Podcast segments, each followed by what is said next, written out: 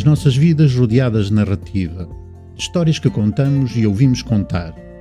Vivemos imersos no sonho, na imaginação, nos nossos monólogos interiores, recontando e reavaliando as nossas ações passadas, tentando antecipar o futuro. E nós no cruzamento entre várias histórias.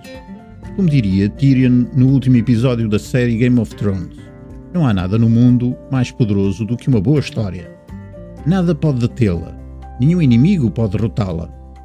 O que une as pessoas, exércitos, bandeiras? Não, são histórias. A narrativa que uma criança parece descobrir antes dos 3 anos de idade é determinante na nossa organização mental da realidade. A forma como organizamos, relacionamos, contextualizamos, como a vida e os factos nos são apresentados, como molda a nossa identidade, do nosso dia a dia até aos nossos devaneios. A narrativa constitui-se como a única forma de conhecimento, e é aqui que tudo se complica.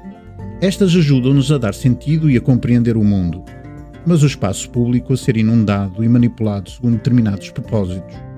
Quando os factos deixam de ser importantes e apenas a narrativa importa, então estamos perante um problema. Aí substituímos a realidade por uma ideologia e cada um de nós com pequenas caixas de ressonância. Boas leituras!